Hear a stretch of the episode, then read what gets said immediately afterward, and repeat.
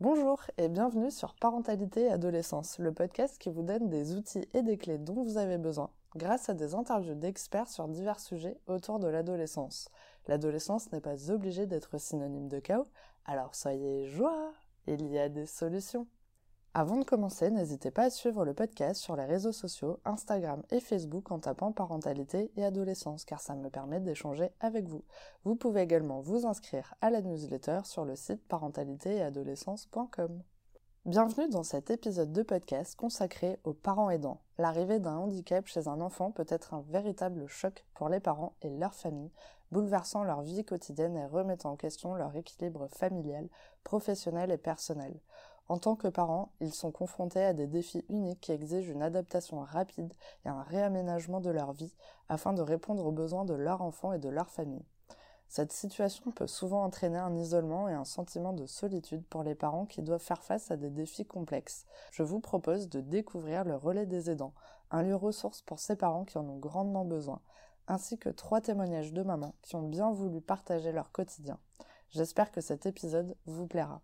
Bonjour Laure Bonjour Sarah. Alors merci de m'accueillir aujourd'hui dans ce lieu qui est magnifique, qui s'appelle le Relais des aidants. Est-ce que vous pouvez vous présenter et nous expliquer la mission de ce lieu, s'il vous plaît? Oui, donc je suis Laure Chino, je suis coordinatrice donc, du Relais des aidants, qui est une structure portée par euh, la ville de Mérignac et son centre communal d'action sociale, son CCAS. Euh, c'est un lieu qui se veut être un lieu euh, ressources, donc c'est un lieu unique en Gironde à destination euh, des proches aidants, c'est-à-dire des personnes qui viennent en aide de façon euh, régulière dans les actes de la vie quotidienne à une personne de leur entourage en situation de handicap, de maladie ou de perte d'autonomie liée à l'âge.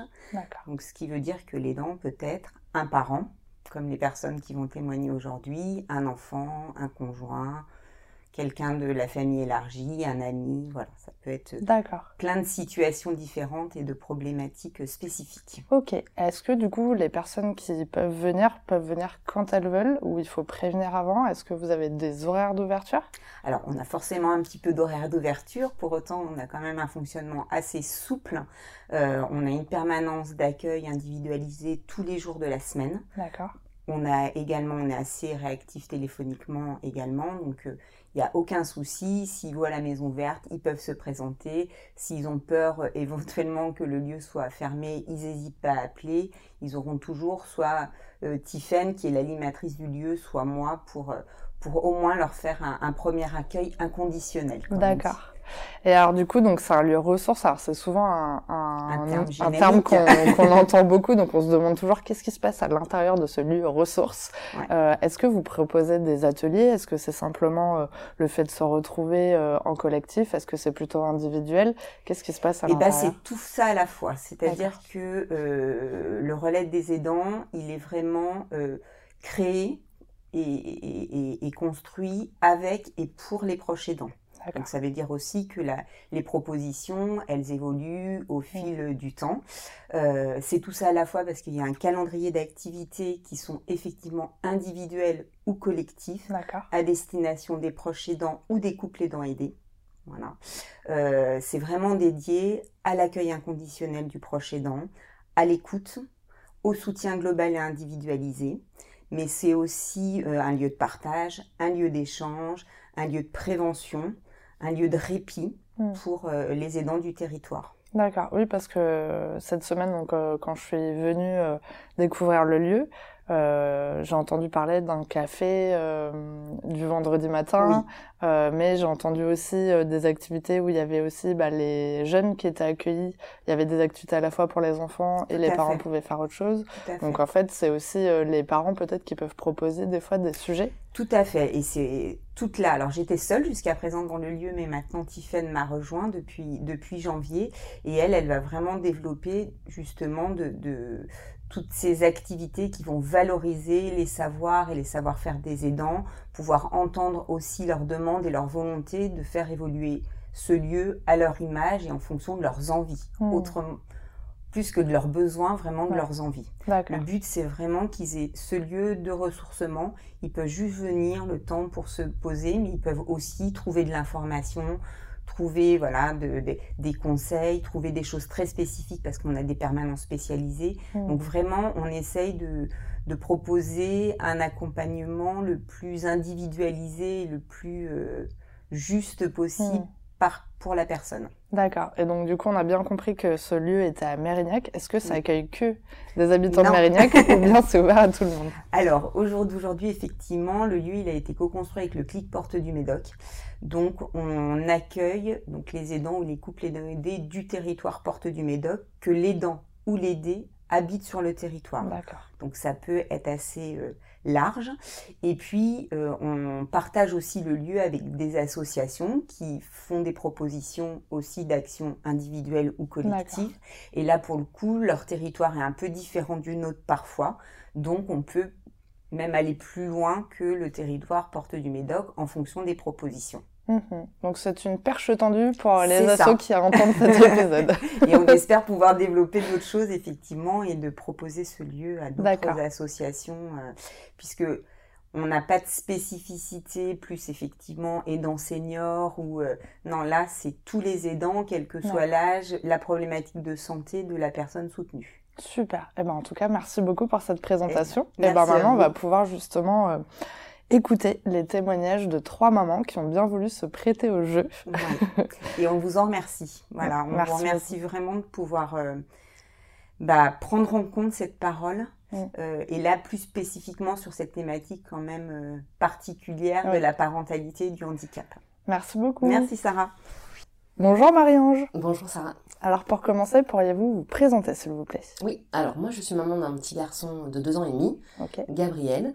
Euh, qui a un diagnostic euh, alors en cours, hein, qui n'est pas finalisé, mais qui a un diagnostic pour l'instant de trouble neurodéveloppemental.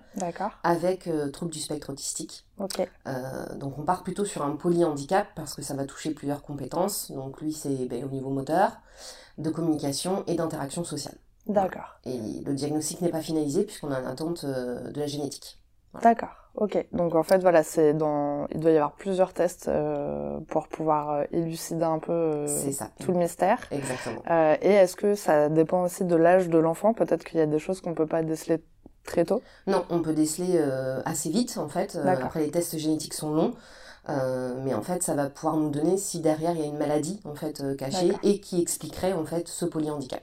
Ok, super. Est-ce que vous pourriez nous expliquer maintenant quel est l'impact que le handicap a dans votre vie?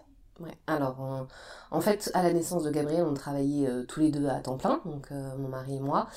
Et en fait, euh, au fur et à mesure de l'évolution de Gabriel, on s'est rendu compte qu'il y avait un décalage en fait dans son évolution, dans son développement. Et on a eu des difficultés pour trouver un mode de garde adapté. Donc, ce qui fait que moi, j'ai dû arrêter de, de, travailler. Donc, je suis aujourd'hui en AJPP, c'est une allocation journalière de présence parentale. En fait. Euh, parce que là, on a trouvé enfin une crèche euh, adaptée, donc inclusive, euh, voilà, avec du personnel formé au handicap. Donc ça existe, c'est super. Ça existe, voilà. ça se passe hyper bien, mais à côté de ça, ben, il a un planning de ministre hein, pour ses rendez-vous. Donc on a beaucoup de rendez-vous par semaine. il a deux orthophonies, une séance de psychomotricité, une séance de kiné, une séance d'équithérapie. Donc ce qui fait qu'aujourd'hui, la reprise du travail, elle n'est pas, elle est pas possible. Donc voilà, le plus gros impact dans notre vie, ça a été ben, voilà, de devoir arrêter moi mon activité professionnelle et ben, un impact aussi financier forcément. Euh. D'accord. Parce que du coup, donc pour ceux qui sont pas du tout dans cet univers, euh, euh, du coup, il y a plein, plein, plein de rendez-vous. Euh, comment ça se fait qu'il y ait autant de rendez-vous en même temps? Est-ce que tu, vous pouvez nous expliquer un petit peu tout ça? Alors en fait, les différents rendez-vous, ça va agir en fait sur différentes compétences qui sont un petit peu décalées au niveau d'un enfant lambda et d'un développement mm. ordinaire, on va dire. Donc forcément, l'orthophonie, bah, ça va venir travailler sur le langage, la communication. Euh, tout ce qui va être, nous on a décidé de mettre en plus de l'équithérapie, puisque Gabriel bah, a un problème au niveau moteur, pour l'instant il ne marche pas. Euh, là ça commence un petit peu, mais voilà. Et donc la psychomotricité et l'équithérapie vont venir vraiment aider euh, sur le côté moteur comme la kiné en fait. Donc nous on a souhaité en fait, on n'est pas obligé en fait hein, de faire tout ça, mais nous on a souhaité vraiment qu'il ait un maximum de rendez-vous pour l'aider en fait dans son développement. D'accord. Est-ce que euh, le fait justement que vous puissiez échanger euh, ici au relais des aidants, euh, vous remarquez des similitudes un peu d'emploi du temps, comme ça, de, d'autres parents? Oui, oui, Je pense que de toute façon, tous les parents euh, d'enfants handicapés, quel que soit le handicap, en fait, on a quand même un planning chargé. chargé. du coup, au quotidien, pour vous, donc, vu qu'il y a des temps quand même où il est à la crèche, comment ça se passe pour vous le, le, reste du temps, ce temps un peu, on peut mettre entre guillemets, calme? Ouais ben, ça va servir à faire un peu ben, voilà, euh, tout le reste, hein, ce qui va être la gestion de la maison, mais c'est surtout aussi la gestion entre guillemets de son planning. Mmh. Je suis plutôt sa secrétaire, parce que voilà, au-delà de, de ses rendez-vous hebdomadaires, il y a quand même bah, tous les rendez-vous à l'hôpital, les suivis. Euh, des fois, il est malade, donc la mmh. pédiatre. Donc voilà, en fait, on a vraiment peu de temps en fait euh, de, de libre dans notre gestion quotidienne.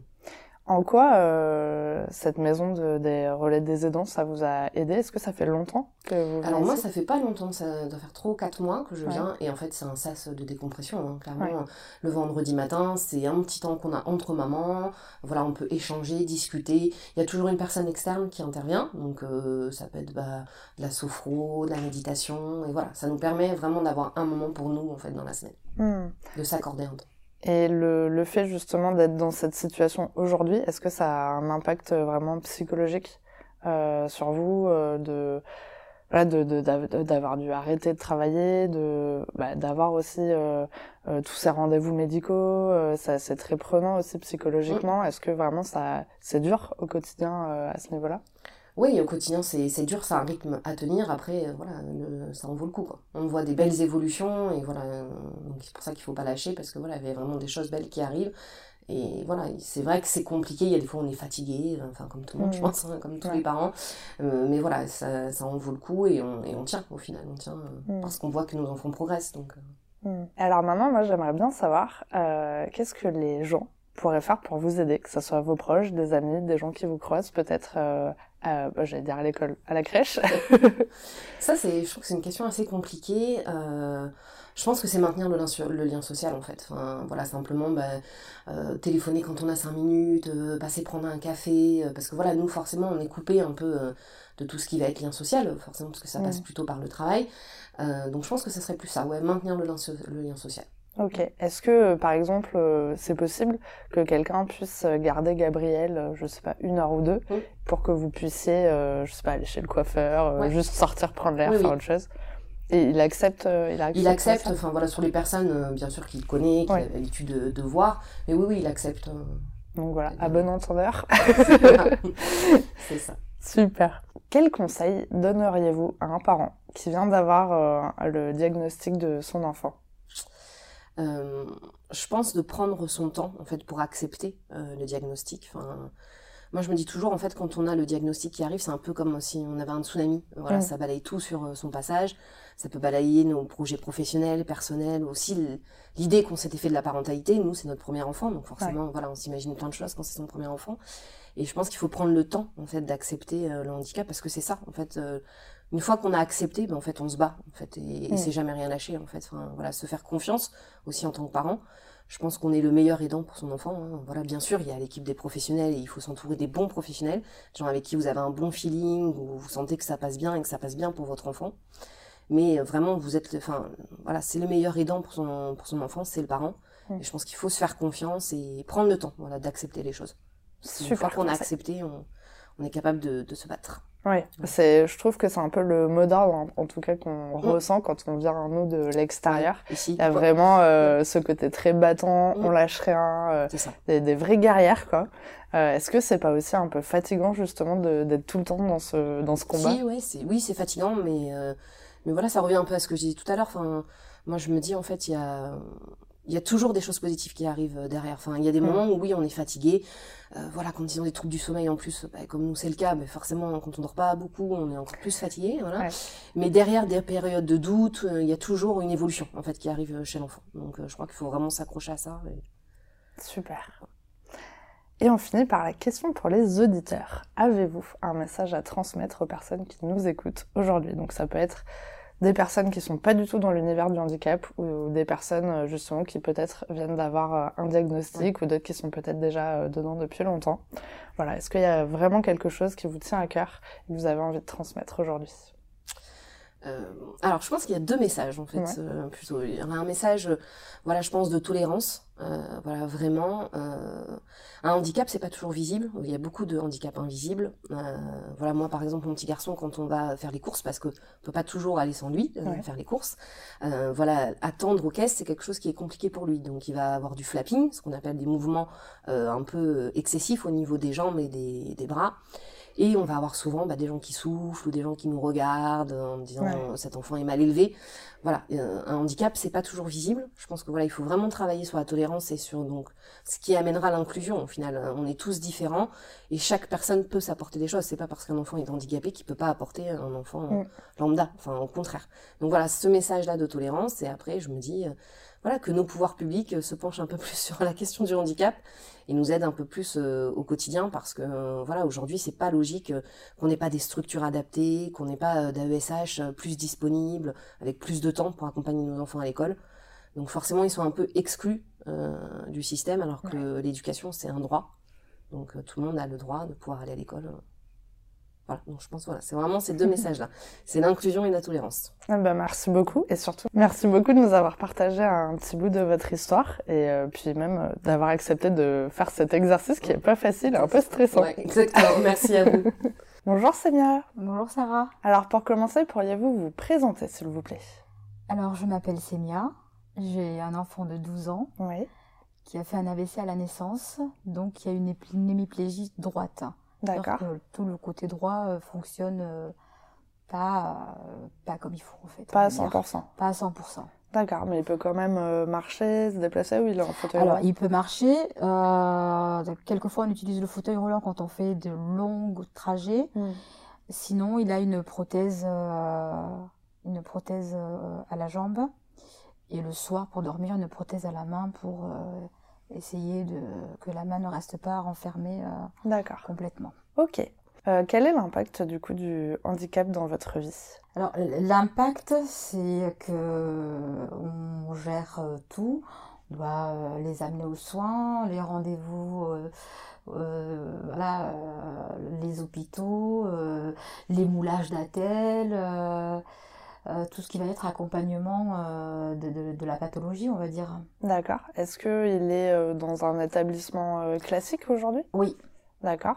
Comment ça se passe du coup à l'école? Est-ce qu'il a une aide particulière ou pas du tout? Alors il a une AESH, il a une AESH individuelle, mais, mais cette année il en a pas. D'accord. Alors c'est la mutualisée qui essaye de de jongler un peu entre euh, tout le monde. D'accord, ok. Euh, est-ce que aujourd'hui, donc, euh, vous êtes toute seule à élever votre fils? Oui. Ok. Est-ce que vous avez une aide particulière autour de vous, de la famille Alors, j'ai de la famille, mais qui m'aide dans, dans, quel sens Psychologiquement, au quotidien, juste d'être là. d'être là. Ouais. Voilà, d'être là, oui. Ok. Est-ce que euh, comment vous avez rencontré euh, du coup Laure et, puis le relais des aidants? euh, Alors comment j'ai rencontré Laure? Alors c'est c'est le département, l'assistante sociale qui m'a qui m'a dit tu sais il y a un relais des aidants là tu pourrais aller voir ce qui se passe. J'ai dit oui mais c'est pas que pour les seniors parce que je vois souvent des, des elle me dit va voir ce qui se passe et, euh, et, euh, et, puis on en reparle au mois d'avril. Et donc, et puis euh, je suis très contente d'avoir trouvé ce lieu parce que ça nous aide à, eh ben, à avoir notre moment à nous, à plus penser soins, enfin tout, tout ce qu'il peut avoir dans la vie quotidienne. Puis du coup, ça peut être intéressant aussi de faire d'autres ateliers, c'est ça? Il y, a, il y a, des ateliers Alors moi, je viens d'arriver, donc euh, je participe à l'art thérapie. Ok. Mais il y a, il y a d'autres ateliers, oui. Alors Super. je ne les connais pas tous parce que je viens d'arriver, comme je dis, mais il y a, il y a beaucoup d'autres, d'autres ateliers. D'accord. Et donc c'est vraiment un lieu qui vous fait du bien, vous êtes contente de... Oui, alors oui, ça, nous, ça fait du bien parce que bon, finalement, on rencontre des gens eh ben, qui sont un peu comme nous, bah, mm. qui sont... Euh, qui se débrouillent euh, avec leur enfant euh, bah, tout seuls comme ils peuvent. Euh, voilà, et puis ça fait du bien de voir qu'on n'est pas ben, il n'y a pas que. Enfin, on sait qu'il y a d'autres personnes, euh, mais ça fait du bien de, de- de les rencontrer, de, de les entendre et de les voir en vrai. Ouais. Ouais, ça, ça, ça existe, il y a d'autres personnes. Et puis, il y en a qui ont des cas plus graves euh, Ouais. Que, que, que mon fils ou que autre. Hmm. Moi, j'aimerais bien savoir aujourd'hui euh, comment les gens pourraient vous aider, donc euh, que ça soit euh, l'entourage proche ou quelqu'un d'autre peut-être que vous connaissez pas, que vous pouvez croiser, par exemple, en emmenant votre fils à l'école. Niveau famille, je sais que bah, je peux compter sur eux, mais je peux compter sur eux, on va dire, moralement, parce que je vais pas aller les déranger, leur dire, euh, à moins qu'il y ait un gros rendez-vous, voilà, on, va l'accompagner et tout ça. Euh, après, dans le, tout ce qui va être euh, dans le moral et tout, ils sont là. Mais les gens à l'extérieur, euh, qu'est-ce qu'ils peuvent m'apporter Est-ce que, par exemple, c'est possible que quelqu'un puisse, euh, bon, là, ça sera mieux comme que ça soit quelqu'un que vous connaissez, euh, qui puisse garder euh, votre fils pendant deux heures et que vous, vous puissiez juste respirer, aller chez le coiffeur, faire ce que vous avez envie de faire, quoi. Oui, on, aimerait bien, on aimerait bien, on, aimerait bien qu'il y ait, voilà, qu'on soit pas les invisibles, que on est là, on s'occupe de nos enfants, 365 jours euh, dans l'année, Mm. 24 heures sur 24, et euh, si on a envie d'aller faire, euh, entre guillemets, un spa, euh, on peut pas, quoi. C'est, c'est, c'est, c'est, euh, Est-ce que, du coup, ça serait possible? Enfin, votre et- fils accepterait si quelqu'un... Oui, ah oui, oui, qui oui, connaît, ça, bien évidemment. oui. Donc voilà, comme ça au moins, si les gens écoutent et, cet épisode, ce que les gens peuvent, enfin les gens, enfin je, je sais pas quels gens, mais ce que j'aimerais c'est qu'on nous avoir un lieu où on nous donne les infos, euh, par exemple pour le sport, pour euh, pour les activités, pour remplir les dossiers, mais des, personnes euh, euh, spécialistes du handicap. Hmm. Et ça, il faut aller pêcher l'info, savoir où, quand, comment, et forcément, si on n'est pas aguerri, si on n'est pas, on ne sait pas. ouais, ça a l'air d'être un peu le euh, parcours du combattant oui, d'avoir les infos. Oui, oui, il faut frapper à telle porte, et à telle porte, on vous dit non, c'est pas celle-là, puis on, vous renvoie non, c'est pas là, puis du coup, c'est usant, c'est épuisant, et on aimerait ne pas être oublié par, euh, par le système, et qu'on se dise, bon, il y a des parents, ils sont tout seuls, ok, avec, avec leurs enfants, mais euh, on pourrait euh, ben, sensibiliser à, à, à qu'est-ce qu'on peut faire pour eux? Hmm. En, en, en- en- en thème de- d'aider l'enfant à, Ouais. à même à se faire des copains euh, euh, parce que je sais que mon fils dans, dans le quartier il a, il a pas là il n'y a pas trop euh, d'amis donc euh, qu'il y a un lieu pour eux en fait Hmm. D'accord. pas forcément entre enfants handicapés ou Ouais. quoi que ce soit mais avec avec tout le monde Parce que du coup, ça peut être aussi un peu le lieu, c'est ça, ça peut être aussi l'école, où justement il peut se faire des, des copains. Alors à l'école, oui, il, a- il a des copains, euh, ça, il n'y a, pas de souci, euh, il, il est intégré. Mais euh, l'école où il va, c'est pas la même commune, donc euh, Oui, ils sont pas à côté, ils sont pas à forcément. côté forcément. Donc c'est vrai que le week-end et tout, euh, il faut leur trouver des activités aussi. Hmm, hmm. On a envie d'être sensibilisé, comme on peut être sensibilisé par euh, euh, bah, des fois la sécu, la CAF, sur la santé, sur ci, sur là, parce que je pense que, enfin, ils savent très bien qu'on a des enfants euh, en situation de handicap et nous dire, bah, il y a tel lieu, ou il y a telle permanence, y a, et quand on s'occupe tout seul de son enfant, on, on est euh, constamment à la recherche de. Puis nous, on aimerait bien euh, trouver plus facilement, en fait. Ouais. Euh, Ok. que ce soit, que ce soit un peu plus simple pour nous. Ouais, ouais, ouais. D'accord. Justement, quels conseils aimeriez-vous euh, donner à des parents qui viennent peut-être de découvrir le diagnostic de leur enfant? Alors de leur dire que au début, c'est sûr, ça va, ils vont, vont Ça va prendre être un coup, ça va être Ouais. un, un coup de, de, De ça va être massue. un, un- un coup de massue, mais euh, ne, ne pas hésiter à ne pas hésiter à, à- à demander, à chercher, à frapper, parce qu'on peut tomber sur euh, des personnes formidables, euh, même même que à la MDSI, hein, euh, on peut tomber sur des gens, mais il, il, il faut pas faut pas baisser les bras et c'est un parcours euh, c'est un parcours euh, du combattant, mais au final, euh, on y arrive. Hmm. On y arrive. Faut pas baisser les bras. De toute façon, j'avais bien compris quand je suis venue vous rencontrer cette semaine, c'était vraiment le côté très guerrière, combattant, parcours assez compliqué. Il faut, il faut, parce que on a, je dis pas, on a nos moments où on se dit, punaise, j'ai envie de partir loin, loin. Et, puis il y a ce côté, comme vous dites, combattant qui revient. Non, je ne peux pas laisser euh, mon enfant, même si je le laisse, même euh, ma soeur s'en occupera bien, mais elle n'aura pas euh, les mots, le, enfin l'habitude, enfin les mots, le, les rituels, toutes ces choses-là que nous on crée avec nos enfants, que où elle comprendra pas sa demande euh, qui lui prend tout au premier degré ou plein de choses comme ça, elle, elle va le prendre autrement. Enfin, on a notre code.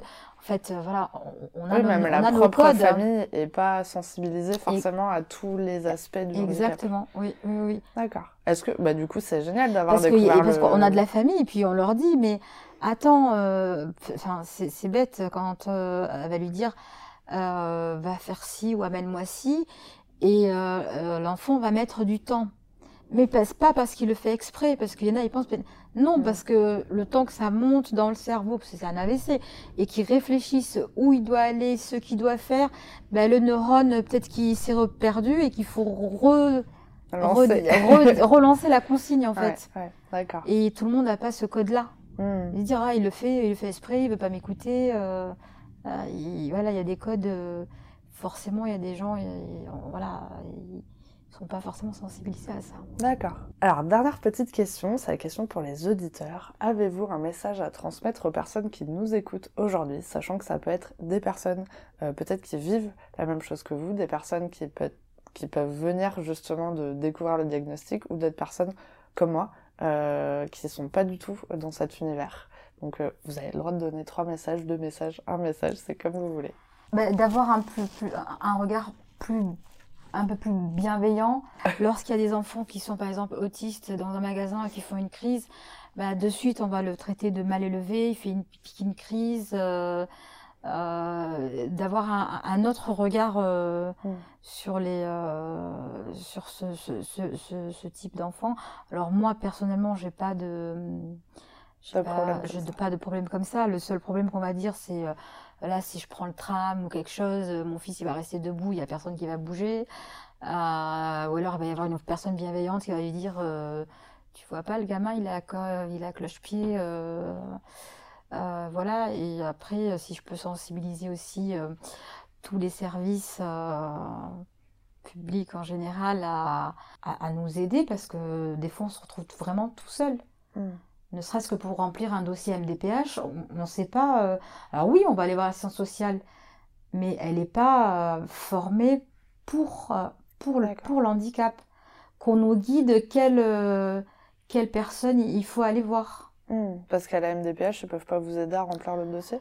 Alors je suis jamais allée le remplir à la MDPH, sans mentir. Je hmm. Je suis jamais allée. Mais est-ce qu'il. Je pense qu'il doit y en avoir, mais nous personne seule, on ne sait pas. D'accord. On ne sait pas où, à quelle porte euh, frapper. D'accord. Ok. Voilà, il y a plein d'infos que quand on est tout seul, ben, on voit, on va, on fouine sur internet. Des fois on trouve, ben, des fois on trouve pas. Hmm. Des fois on appelle, on nous dit ah non, il faut passer par là parce que votre fils est mineur, donc euh, il doit passer par tel endroit. Sauf que quand tu passes par tel endroit, on te dit ouais, mais moi je suis pas formée à ça, donc euh, à part mettre ton nom, ton prénom, ta date de hmm. naissance, bon, mais ça on sait faire. Mm. et euh, à choisir les bons termes pour, pour, euh, pour, avoir, euh, pour que la demande elle soit correcte. Mm. Ok. Bah, merci beaucoup en tout cas d'avoir partagé un petit bout de votre ben, Merci à vous. J'espère que nos auditeurs seront sensibles à, tout ça. et bah, J'espère aussi. En tout cas, c'est un moment verront, de vous la Qui verront l'handicap d'une autre manière en fait. Hein. Mm que ce qu'on peut, euh, voilà, de la, qui nous voit d'une autre, d'une autre façon en fait. Hmm. Bah, merci beaucoup. Ben, merci à vous. Bonjour Vanessa. Bonjour Sarah. Alors pour commencer, pourriez-vous vous présenter s'il vous plaît? Donc euh, je suis Vanessa, maman de Théo, 8 ans et demi, qui est TSA, TDAH et HPI, et de son petit frère Tonin qui a 4 ans et demi, où on est en suspicion de TDAH.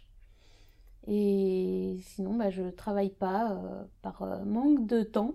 Ouais. que le handicap est très prenant. Justement, quel impact a le, le, handicap dans votre vie? Bah, En fait, le handicap prend beaucoup, beaucoup de place, beaucoup de temps. je passe mon temps à faire taxi pour l'amener à l'école, le, le, reprendre, lui l'amener à ses rendez-vous, rester au rendez-vous parce que forcément il faut attendre euh, quand il y a une demi-heure de rendez-vous ben, on attend dans la salle d'attente que le rendez-vous soit fini donc on n'a pas le temps de faire autre chose à ce moment-là mm. et puis après bah, tout la logistique aussi autour du handicap euh, à la maison euh, à l'école le, dialogue tout le temps essayer mm. d'expliquer les choses du coup aujourd'hui il est dans une école classique? Alors, il est en école classique en dispositif Ulysse. D'accord. C'est-à-dire que quand euh, le. Donc, euh, là, cette année, il est quasiment que en classe d'inclusion, donc en classe normale. Mais quand la classe normale lui pèse trop, quand c'est un, un, cours où, euh, où c'est trop compliqué pour lui, il repasse en classe Ulysse, en fait, où il peut faire quelque chose de plus adapté. D'accord. En fait, c'est dans le même établissement et il peut jongler, en fait, en fonction de, oui, des besoins. Oui, c'est une classe spécialisée, en fait, dans l'établissement. D'accord. C'est super comme, euh, comme dispositif. D'accord, super. Donc forcément, ça ne doit pas être tous les établissements qui ont Alors non, il y a très très peu d'écoles qui en ont. Les places, euh, donc en fait, les dispositifs listes, c'est des classes de 13 élèves maximum. D'accord. Tout niveau confondu. Ok. Donc euh, ça va du CP au, au CM2. et en fait, chaque enfant a vraiment sa particularité. Certains enfants sont là parce qu'ils ont des gros retards scolaires. Nous, on est dans ce dispositif LIS parce que Théo avait des gros gros problèmes de comportement liés au groupe classe qui était trop important pour lui, hmm. qui lui pesait trop. Donc il y a vraiment euh, voilà tout profil euh, confondu. Euh, du coup, vu que c'est tous les niveaux en même temps, si par exemple, je sais pas, c'est un cours de maths et, qu'il a pas envie d'y aller, donc il va dans la classe Ulysse et finalement ils font quoi Ils peuvent pas travailler alors du coup en fait, Il y a quasiment autant d'adultes que d'enfants dans, dans, la classe Ulysse. Euh, donc il y a déjà ce qu'on appelle les AESH, qui sont des aides, euh, des aides scolaires, donc des, des, personnes qui sont là exprès pour les enfants. Il y en a qui sont mutualisées, donc qui s'occupent de plusieurs enfants. Il y en a une particulière qui est là pour toute la classe Ulysse, par exemple. Euh, Théo a la chance d'avoir une AESH individualisée, donc un adulte qui est là exprès pour lui, que ce soit en classe normale ou en classe Ulysse, qui le suit partout. Euh, donc euh, voilà, c'est vraiment après chacun fait son petit cours dans son coin. Euh. Moi j'aimerais bien savoir qu'est-ce que peuvent faire les gens pour vous aider autour de vous, que ce soit votre famille ou les gens que vous pouvez croiser en allant à l'école. voilà, est-ce qu'il y a des petites choses que les gens pourraient faire? Alors déjà, essayer de garder un regard bienveillant quand un enfant a un comportement différent. Parce qu'en fait, un enfant qui a un comportement différent, souvent on va prendre ça pour, bah, pour un enfant mal éduqué, pour un enfant mal poli. Alors que bah, parfois, c'est bah, comme dans le cas de Théo, un trouble neurodéveloppemental qui fait que, euh, bah, en fait, tout simplement, il ne se rend pas compte que son comportement est déplacé. Hmm.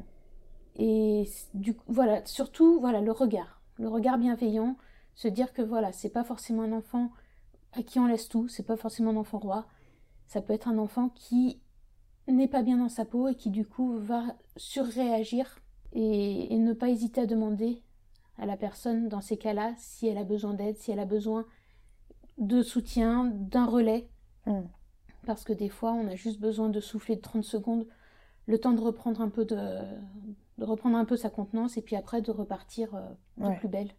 Oui, parce que du coup, ça doit être compliqué aussi à gérer euh, dans un environnement euh, collectif, par exemple, je sais pas, en faisant les mm. courses ou même dans la rue ou devant l'école ou voilà, ça peut être aussi compliqué pour vous à gérer, même si vous savez, vous avez peut-être des outils, des astuces euh, pour y arriver ou pas du tout Alors, on a des outils. Alors, ce que j'aime bien prendre comme idée, comme idée c'est de. En fait, on a un cadenas qui est à serrure interchangeable et on a un trou de saut de 50 clés à côté et on a 10 secondes à peu près pour trouver la bonne clé. Ok. Donc, des fois, on tombe sur la bonne clé du premier coup, ça marche, c'est parfait. Et des fois, bah, on trouve pas la bonne clé et on, a... on, garde le cap le temps que la tempête passe. Hmm. Comment euh, ça se passe du coup aussi pour vous? Parce qu'il y a le regard des gens sur votre enfant, mais du coup sur vous aussi, est-ce que c'est quelque chose qui vous pèse? Alors, Avant, ça me pesait. Au début, ça me pesait beaucoup. Mm. Et puis finalement, à force, je me suis fait une sorte de carapace. Ouais. Et, et je me mets dans ma bulle dans ces moments-là et je, je regarde même plus les autres autour. Je, Mm. Vraiment, je m'occupe de, de ce qui se passe devant moi, de mon fils. Et bah, si les autres ont envie de dire qu'il est mal poli, bah, Hmm. qu'ils disent. Parce que de toute façon, ils, ils sont pas dans mes chaussures. Donc ils peuvent pas savoir. Ouais. Euh, Est-ce que ça fait longtemps que vous êtes euh, au relais des aidants, vous avez découvert Comment vous l'avez découvert d'ailleurs? je l'ai découvert lors de la journée porte ouverte du relais des aidants. Ok. Et après, pendant deux ans, j'étais tellement le nez dans le guidon que je n'ai pas eu l'occasion de revenir. Jusqu'au jour où Laure m'a dit, bah, on fait, euh, on fait un café bien-être pour les parents, pour les, enfin, pour les, les jeunes aidants, euh, elle dit. Et euh, si vous voulez, vous pouvez venir, c'est le vendredi matin, venez. Et c'est là que je suis, que j'ai commencé à revenir et euh, Laure pourrait dire que maintenant je tiens les murs tous les vendredis matins, je suis là. Donc c'est vraiment un, un endroit ressource pour vous Ouais. qui vous fait vraiment de bien. Oui, c'est vraiment, euh, c'est vraiment un lieu très nécessaire. Hmm, super. Quel conseil donneriez-vous à un parent euh, qui vient d'apprendre le diagnostic de son enfant? Déjà pour commencer, de respirer un bon coup, de se dire que bah, c'est pas de sa faute, que bah, le handicap ça peut tomber sur n'importe qui à n'importe quel moment, et que bah y a des choses qui vont être longues à, à se mettre en place, que ça va être souvent un parcours du combattant, mais que si on tient, si on tient bon, si on tient notre cap, au bout d'un moment, ça finit par rouler. Hmm, Super. Est-ce que euh, y a des, euh, des acteurs qui sont un peu indispensables à aller voir en premier, peut-être? Après, ça dépend vraiment du handicap. D'accord. Mais euh, bah, par exemple, quand c'est des retards verbaux, donc tout ce qui est la parole, même tout ce qui est l'écriture, se tourner déjà dans un premier temps vers une orthophoniste qui peut poser déjà un début de diagnostic dans ces cas-là. Euh, si ça va être plutôt au niveau des mouvements, plutôt se diriger vers une psychomotricienne ou un ergothérapeute qui vont avoir d'autres euh, d'autres champs de- Spécificité, voilà. ouais. Euh, après, bon, ça peut être des kinés, ça peut être euh, vraiment, c'est en fonction de chaque, chaque trouble, de... De trouver le professionnel Oui. qui va euh, en face. Euh, maintenant, j'aimerais bien vous poser la dernière question, donc la question pour les auditeurs. Avez-vous un message à transmettre aux personnes qui nous écoutent aujourd'hui, que ce soit des personnes qui vivent la même chose que vous, des personnes qui rentrent dans ce parcours, ou des personnes qui sont comme moi et qui sont pas du tout euh, dans cet univers? Alors, le message principal que je voudrais faire passer, c'est déjà ne pas s'oublier soi-même. C'est important parce que si un jour vous vous écroulez, il n'y aura plus personne pour s'occuper de votre aidé. Donc, il faut s'occuper de soi en priorité, avant de s'occuper des autres.